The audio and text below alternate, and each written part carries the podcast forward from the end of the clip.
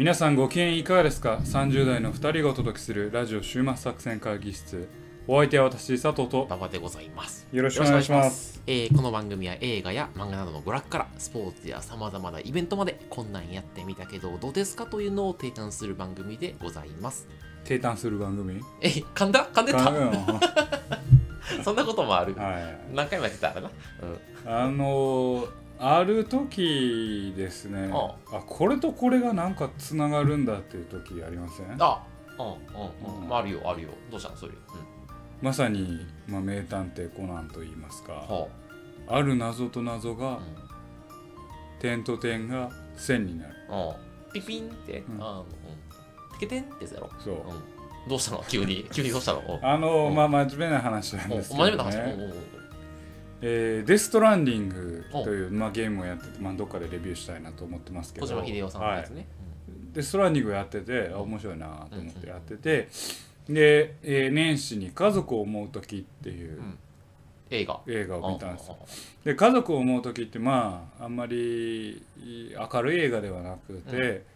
えー社会の、まあ、構造上、えー貧しくならざるを得ない、うんえーまあ、労働者階級のうん人を描いて、うん家族を描いてるんだけど、うんうん。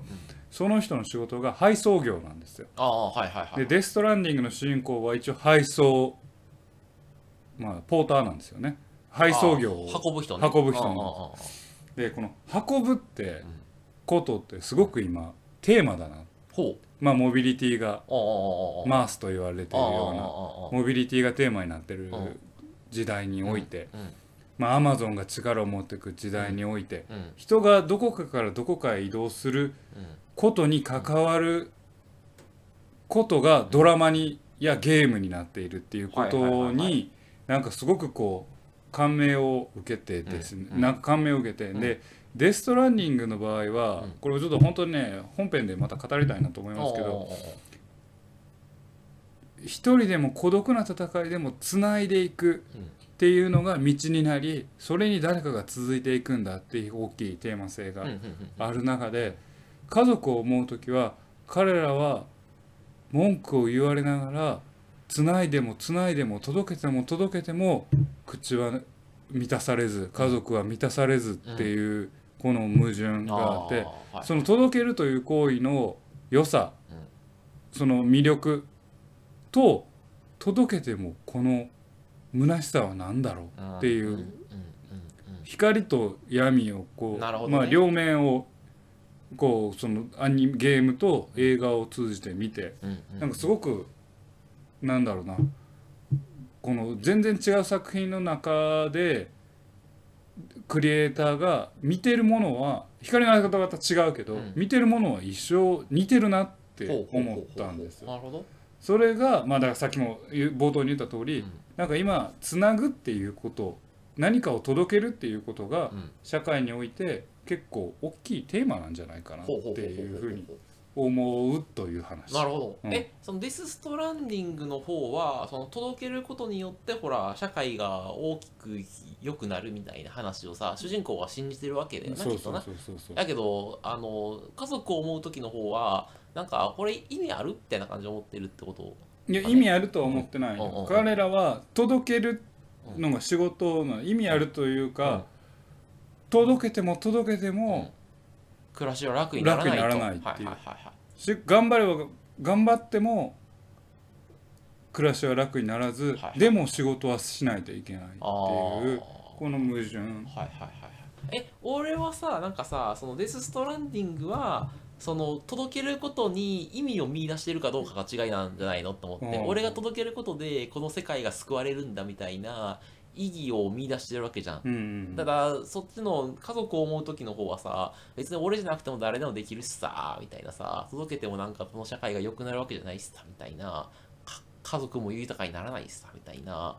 まあそそれもおっしゃる通りやね。あの要はえー、と家族を思う時の届ける人は駒やから単純に。代わりはいるわけですよ。うんデストランディングはもう彼が主人公のゲームだから、うんうん。代わりはいないわけですよ、うん彼しかできない、はいだからと届けることの価値っていうのが全然違うって違うし、ねそう同じ文脈で確かにカダちゃダメなんだろうけどその誰かと誰かをつなぐ何かと何かを届けるっていう行為の光の当て方に人が何か興味を持って作品をを作ってうんでもその光の当て方が全然対照的というか違うかうんうんうんうんらうんうん。どっちがいい悪いとかいいとかっていう話じゃなくてそういうのに人間が今こう興味を抱いているっていうことが僕はなんか面白いなってはいうそうか。うん。まあでも確かに運送用って今後どうなるかわからんもんね。なんか。血液じゃないですか。ああそうね。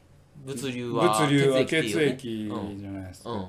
でこれまた一個今パッと思いついたのはあの働く細胞ブラってあるじゃないですか。おうおうまた急に出てきたね働く細胞ブラッククっていうのが僕結構好きで。働く細胞はまあ擬人化細胞擬人化コメディで面白いんですけど、ブラックはまあ同じところのスピンオフなんですけど、うんうんうん。えー不節制してる男の体にいる細胞赤血球なんですうんうんうんなるほど。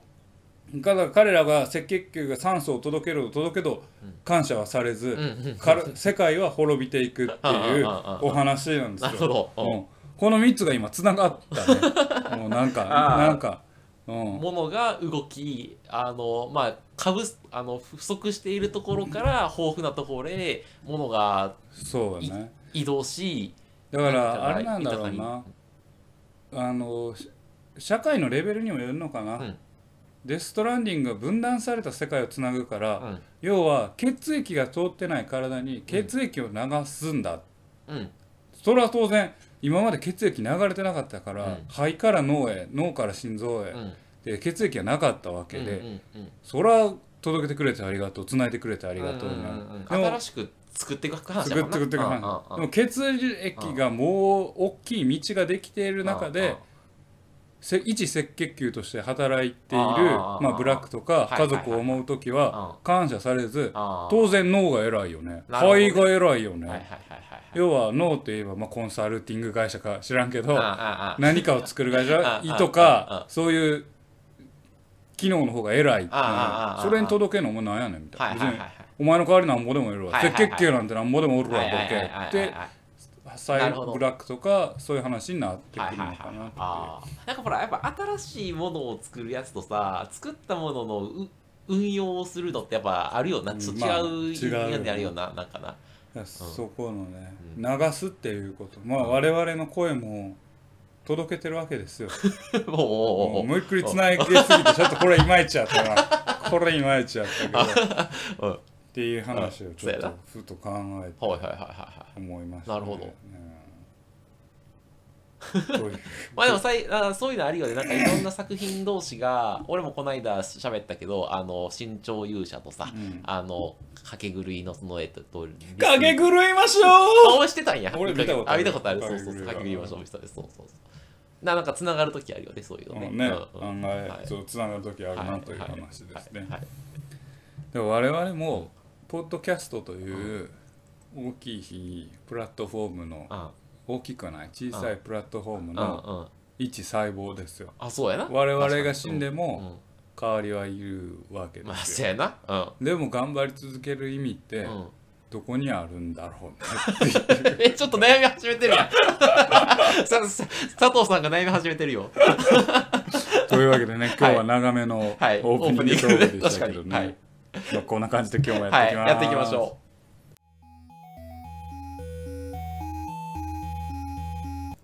さあ今日もね会議を始めていきたいなと思いうます。はい。今日のテーマはですねはい。ちょっとエッチなノベルゲームの話していい？嫌だ。なんでやねん。エッチ一番嫌さいせてよ。あのシークレットゲームっていうですねいや秘密のゲームですよ。シークレットゲームというノベルゲームの話を。昔さはい。俺あの英語塾友達のお母さんがやってる英語塾に通ってたんですあああよあああ。ね、でえ待ってそれはエエロい話しようとしてる？うんつながってくる。オッケーオッケーオッケーうん。であの友達のお母さんがやってる英語塾やからその友達、まあ、息子ね。あ息子と俺とでその4人であの授業を受けてたんだああああ。けどそのまああ4人ともまあ友達だったわけですよ同級生。で俺ある時シークレットコード・オブ・メンっていう のがプリントされた T シャツを着てたわけですよ。別にもう俺も何の意味も分かってなかったし当時。なんかおなんかシークレットゴールってなんかめっちゃかっこいいああそうやな。でじゃあなんかそのお母さんがあの佐藤君と男の秘密ってかっこいいねああああああ言ったん。やんなんかめっちゃ恥ずかしいなって。男の秘密って書いた T シャツ俺はなんか着てんねやと思って。恥ずかしな。か っ胸にドカーンと「男の秘密!」って書いた T シャツを英語塾にあ着てああ。来て英語塾に行ってたっていうあ話を今シークレットゲームから思い出したという話。腰折ってきたね そうそう。1分半ぐらい腰をはいオッケーオッケーはいはい。すいません。えー、いきますね。はい。シークレットゲーム。えっ、とですね、いわゆるマルチエンディング形式の、はいまあ、マルまあ、そうかな。なんか、えっ、とね、そういうシあノベルゲームで、はいはい。まあ2008年に、あの、ふえっ、と、フラットっていう会社が出したはい。ゲームですと。でちなみに佐藤さん、ノベルゲームとかってやったことあられます。ノベルゲームはあのエロいのはやったことなくてああああホラーゲーはやったことある。かまいたちの夜とか。かまいたちの夜とはいはいはいはいはい。かうんやったことある。僕はあの日暮らしの泣く頃にとかやったことあるんですけど、はいまあ、みたい。そういう系列のやつですと。で、あのあらすじとしてはですね、あの見知らぬ閉鎖的な場所に13人、12人か、うん。13人か、10 13人、13人の男女が連れ込まれるんですね。うんで、目を覚ますと、あ13人には首輪がかけられてて、はいはい一人一人 PDA、まあ、PDA ってまあスマホみたいなもんやプ。ランプランドゥチェックアクション？それ PDCA ね。違う違う。PDA。携帯端末プランドゥアクションね、携帯端末や。うん携帯端末が一人一人配布されますと。プランドゥアクションってどういうこと？いや、お前そこに引っかかるなよ。自分で言って計画してやってアクションすチるってェックせえやってなるやチェックするめっちゃするやんっていうん。もうやりっぱなしやん。やりっぱなしみたいはい、あそれは忘れていただいて、はいはい、PDA が書いなてで、その、それぞれの PDA にはゲームのルールが書いてあります。はいはいいきますね。参加者には特別製の首輪が付けらはいはいはいれてます。で、クリア条件を満たすと首輪を外すことができます。で、ゲーム終了時間までに首輪を外せなかったら首輪爆発します。ああありがちありがちやな。うんで、ゲーム開始から73時間が過ぎた時点で生きてる人が勝者うんですと。で、勝者は20億円の賞金を山分けできます。うんだから1人、一人勝ちやったらに20億全部もらえる。うん3人やったら1人まあ7億ぐらいのもらえるみたいな、っていうルールがあります。で、さらに PDA を見ていくと、自分の名前とトランプの数字が書かれてますと。例えば、プレイヤーナンバーエース佐藤みたいな、プレイヤーナンバー8馬場みたいな。で、それぞれクリア条件があるんですよ。プレイヤーナンバーエースの佐藤さんのクリア条件は、クイーンの PDA の所有者を殺害することがクリア条件。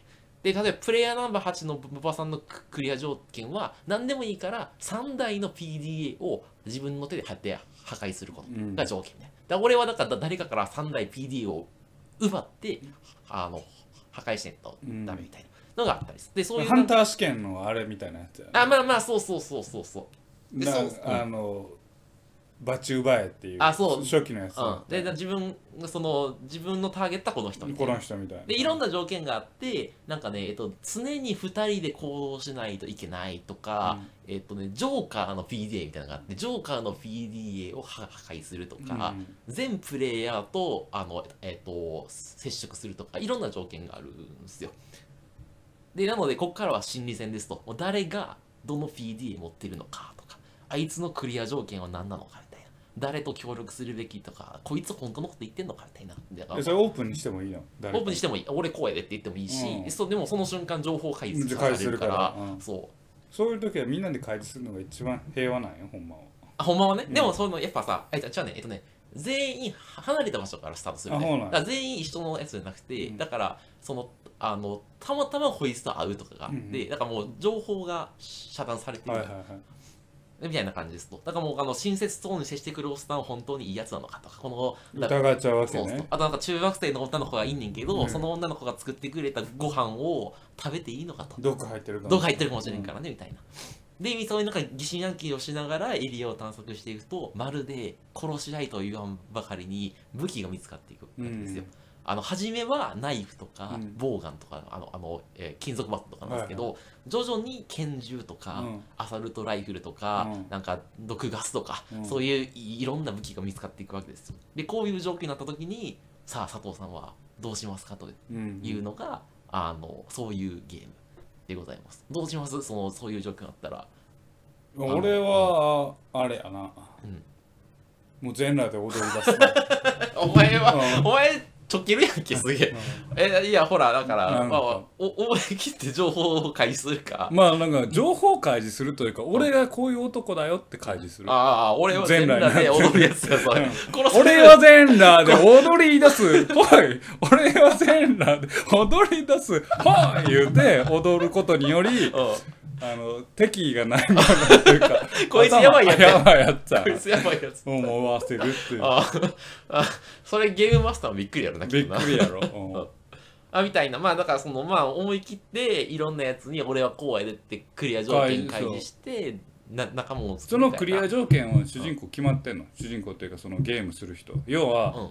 その回始めるにあたって、うんうんうんうん主人公のクリア条 PDA は常に変化するのか一定なのか。えっとね基本一手あ一定なんや。でただねジョーカーの PDA を誰が持ってるかはそのシナリオに手違ったりする。あそうなんや。あそうそその主人公の PDA は何なんえっとねエース。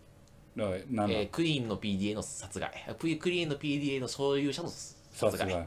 でそれがちょっとやらしいねんけどクイーンの PDA 持ってるやつは主人公の彼女にそっくりさんやねあ彼女のそっくりさん。やね。だからもうだからちょっとねえっとかそっくりさんやったかなそうそそんな感じで。だからすごいなんかね、こあの個人的な感情移入をしやすくてね。あの葛藤するようにゲームがあできてるのよ。ね。そうそうそうそう。はいはいはいであとなんかその人そのやつのな中にはなんかちょっと快楽殺人者がおったりとかさ、なんかいろんなやつがいるわけよ、うん。なんか軍人上がりのやつがいるとか、中学生ぐらいの生意気な少年がいるとか裸で踊り裸で踊り出すはいなかった俺は裸で踊り出すいやそこのそうそこまでの想像力はなかった。だかった。よでねあのやっぱねえっとね初めにゴンゾーっていうおっさんが出てきて、うんそのゴンゾーが必ず初めに死死ぬねんけど、うん。ゴンゾーはあのちょっと女の人を襲おうとするのよ、うん。必ずそれこそあ裸になってやな。女の子を襲おうとしてそう。で大体初めに死死んだとこからあの始まるけど。あそうそうそうそうそう。みたいな。ゴンゾハゲとるやろ。ゴンゾーはねハゲてるね。あ ハゲた気がする。うんゴンゾハゲとん そうそうでこういうなんかその、えーなんつうのバトルロワイヤルもののうん。ノベルゲーム、うん。でシークレットゲーム、うん。なんかまあそのまあ結構なんかこのプレイヤーとこのプレイヤーがこのタイミングで出会ったらとか、こいつとこいつが仲間になって組んだらとかでいろいろシナリオが分岐していって分かれていくみたいな、はいはいはい。そうそんな感じです。でちょっと勘のいい方は気づくと思うんですけどまああさっきちちらっと言ったんですけど、まあ、あのエースからキングまであるんですけどまあジョーカーっていう PDA が、実はその、P、ジョーカーの PDA は何の PDA にも擬態可能ですと。うんだ俺は4やでって言って出しときながら実は10の PDA 持ってる可能性もあったりするとかで、うんうん疑心暗鬼が生まれるとかえでも10 13人おったら13人し10ジョーカーいるんで14人いないとあかんやん。えっとねえっとねジョーカーの PDA 持ってるやつは2個持ってる PDA をあそうなんや。そう。ジョーカーと普通の数字がある。3とか持ってたりそうそうそうそうめっちゃええやん。ええやろ。ジョーカーのやつは有利やね。ただジョーカーのやつはほ他のやつがジョーカーの PDA を持ってるやつの殺殺害とかもうあのそういう条件持ってるやつが結構だから、えー狙われやすいのよこれまあな。だからもう結構ジョーカーであることがバレると結構殺されやすかったりするから、うん。あまあハイリスクハイリターンやな。別にでも自分が4持っててもさ5って言ってもいいわけやろ？いいわけいいわけ極端な話。極端な話。PDA を偽装するために。そうそうそう。あでも俺も4やでってなったらさ、あれなんで4が2人いまあるみたいな、そうなお前らどっちかジョーカーだなみたいな。ジョーカーやろうってなるうんなんか人狼みたいになるわけあそうそうそうそうそうみたいな。はいはい。とかあとまあな72時間もあるから、うん。食料とか水を調達しないといけないはいはいわけですね、でそれをなんかそれの実は奪い合いになったりとか、はいはい。はあとまあ隠されたルールみたいなのがあるわけですよ。うん。実は PDA の拡張機能みたいなのがあってやななそのなんか USB チップ USB チップみたいなの入れるとなんかどのプレイヤーがどこにいるかを追跡できる機能がえ追加されるとかわそんなあそういうなんかルールがいろいろあるわけですうよんうんあとなんか、でもちょっと考えていくと、なぜそのゲームがそもそも開催されているのかみたいな。このゲームは何なんだみたいな問いになっていくわけですね。みたいな。で、そういうなんかそういう感じです。マルチマルチエンディング形式で、こいつとこいつがここで出会ったらみたいなんでやっていくみたいな感じでございますと。どうですか？ちょっとやってみたいと思ったり。あまあ面白そうじゃないですか？うん。あ、もう、あの、お前あれやな、あの、あの、裸踊りの時のさ、テンションとさ、その、俺がどうっていう時のさ、あの、ああの、いやいやいやいやいや。あっさり感あっさり感やばいな。面白そう。面白そう。うんなんかあんまり殺していくやつに興味がない。個人的にね。犯人解いていく系は好きやけどああはいはいはいはいはいはい。あの殺していくのはなはいはい。あでね主人公は基本的にすごいあ保守派なの。うん。あななるべくまああのそのありがちだけどなるべくみんなでい生き残る道を探ろうっていうやつやねんけどシナリオごとに誰かが発狂したりするわけはいはい。で発狂したやつをなんとかその斜めるみたいな。そのマルチエンディングで一番のハッピーエンドは何なの？えっとねそれが面白いんだけど、うん。実はこのゲームえっとね大富豪だけが参加できる秘密カジノっていうのがあって、はいはいはい。そのカジノのメインの表ですと。はいはい。でみんなはだどのプレイヤーが最後に勝ち残るかではいはい。かけてて、かけててこいつが勝ったら3倍とか、はいはい。こいつまあ、じゃあ3もうありがちなのはそのカジノのやってるやつを全員倒して、うん。みんな脱出して終わりっていう。あまあそういうことやな、ううん。んだからまあそのあれですよあのプレイヤー同士の利害関係をうまく調整して、うん。えっ、となんか入でしかもなんか武武器があるからその武武器を使ってゲームマスターと戦うみたいな、うんでそういうんでうんそうそうそう。とか。設定はなんかキューブのなんか3とかも。まあなんか設定はあるよね。結あ局、うんうんもうあのゲームプレイヤー同士の戦いっていうのから一個一個概念を上げて、そいつらを倒しておしまいっていう。あそうそうそうそう言うたらあのあれもあれじゃないですか、まあ、サバイブあの殺し合うゲームで言ってたあのあの何何？えーっと映画映画にもたけしがバトルロワイヤル。バトルロワイヤルあも結局管理側を倒して終わるっていうああそうね。おそうね。話じゃないあそうですか。そうそうそうそうそうそうそんな感じ。そうそう。でバッドエンドはみんな殺し合って主人公も死んで終わり。あみたいなとか、うん。あそんな感じ。そう、ん。でもなんかそのなんていうのあの映画のさジョーカー的なさ、まあ、自分が好きなように生きるみたいな人がさ今後増えていくわけじゃない。でそうすると必然的にみんなバトルロワイヤルにやるまあわけじゃない、そう。でそこをうまくその周囲なねその利害関係を調整ししてやな。あの新しいルールのもとでなんかルールを変えていくんだみたいなそういうやつだからまあなんか見てて最後はちょっと気持ちいいし、うん。なんかまあなんかパズルを組み替えてってあそうそう綺麗な形にしてしてそうするそとう。必然ハッピーエンドになっていくあそうそうそう。だからそのゲームマスター側と戦うためにはその全員がやっぱ首輪を外さないとさ戦えないじゃん、うん。あの首輪を外さずゲームマスターに反抗しようとしたらはいはい爆破で終わるから、うまいことその PDA をみんなでやりくりして情報を開示し合って全員が協協力して外してさあ戦うぞって言って戦うみたいな感じになるから、そうそうそう。そういう意味では、うん、あの最後は気持ちいい。なんかあの初め鬱憤がたたまる分最後は爽快な感じがするので、はい。ちょっとあのですね、エッチなゲームなので、はい。ちょちょっとエッチな要素があるんだけど、えっとね、エッチな予想っていうのはどういうこと？え、それ聞く？うん。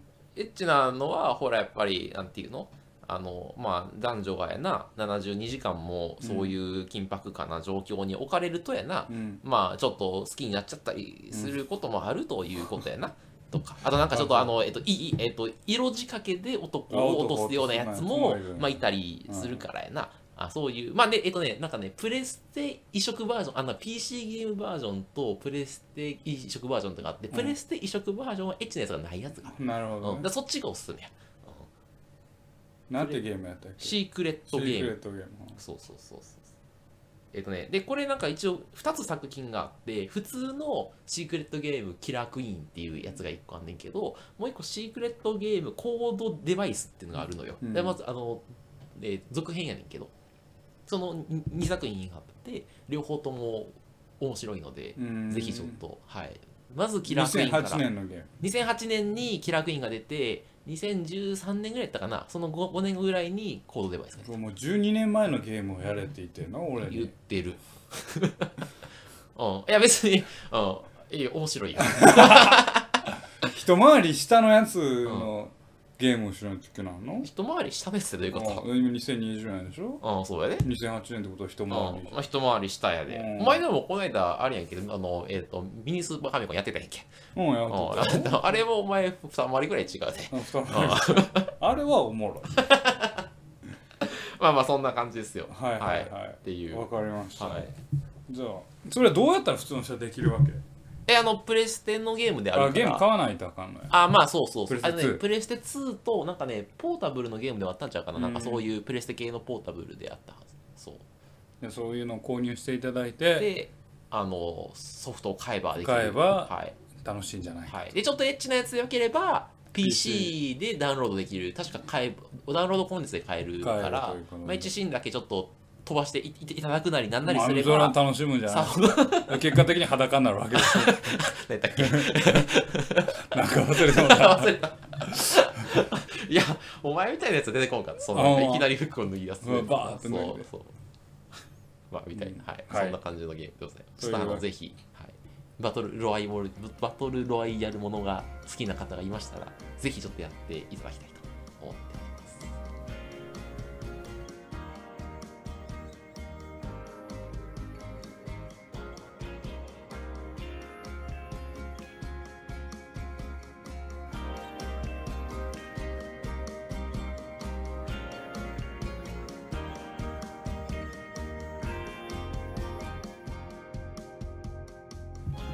週末作戦会議室でお便りをお待ちしております。お便りはポッドキャストのメモ欄に記載されたリンクよりアクセスいただき終幕作戦会議室ホームページメールフォームよりお願いします。まだツイッターもやっています。週末作戦会議室でぜひ検索ください。お便りはツイッターにいただいても結構でございます、はいありがとうございます。まあいいんじゃないでしょうかね。何が？うん。お前何も考えてないんだけど。何も考えないけど佐藤さんこれ言います。そうですね。あのさポッドキャストアワードをあはいはい。応募しました？あれは一応自分で応募したよ。自サブラジオ。いややった。やってない。やっお前お前はそういうとこあるよな。お前自分でいや俺がやらなくてもほらリスナーの方がやってください 隠れた原石はここにいますよはいはいはい。黒く光る。黒く光る。ダイヤモンドがね。ダイヤモンドが。あちょっとぜひあのあれいつまででよした。っけかえっとね1月31日まで。あもうにこれ配信する時には終わってますかね。終わってる？あ終わってそうかますね。そうか、はいはい。ああじゃあ残念やったというところで。ギリギリ終わってる終わってないかな？ギリ終わってないかちょっともし終わってなかったらちょっとぜひあのおすあすこれの配めしてもいいなと信するいう方時には、はえーほあと3時間で終わるぐらいにいああ配信する予定です、配信する予定。よかった。じゃあ、はい。これ聞いたらすぐにちょっとあのポッドキャストアワードで検索していただければそのホームページに行きますので、はい。ぜひちょっとご紹介いただける。なんかあのえっとリスナーさんとかがこのポッドキャストがお面白いねみたいなのを書いてなぜ面白いのかみたいな理由を書いて送信する。んで1分ぐらいで終わるからそうちょっとぜひやっていただけるとありがたいなと思っておりますと、まあでもね、うん、正直そんなに面白くはないですよ、うん、あの数々の面白いポッドキャストを聞いてきたん一ポッドキャストリスナーとしてうん私が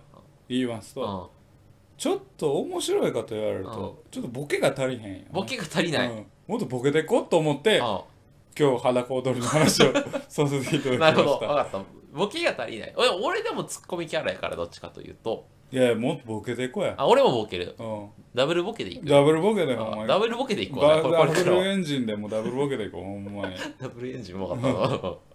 ねっていうことで、はいはいまあ楽しいものをねうん。届けられるようにほんまやね。頑張っていきたいなと思ってますけどね。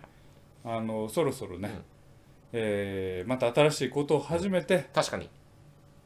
やっていきたいなと、え我々もちょっといろいろコンセプト転換をね、模索したい、この前ね、うん。ガッキーに言われたのはなんうん。か最近なんかアニメとか漫画の紹介ばっかりじゃないですか、え、そうやったっけ？うん、なんかどういう喋ったら、やっぱあれか、2人でちょっとディープなディスカッションをするまあだから新しいそうディープにディスカッションするのか、あねもっとこうすごくマイナーな世界はいマイナーな作品を取り上げるのかっていうところなんですね。映画漫画アニメ映画漫画アニメババの恋愛奮闘記映画漫画アニメみたいなこちょっとルーティンになってうるルーティンになってるっはいていうことに警鐘を鳴らしてくださった。ああ、ガッキーがね、分かった。かもしれない。じゃあはいはいそういうじゃあちょっとなんかディープなトークを。ディープなトークをしていきたいなはいというふうにね思ってますけどね。はいというわけでお送りしてまいりましたラジオ週末作戦会議室。本日はこれに手を開きお相手は私佐藤と。馬場でございました。また聞いてください。さよなら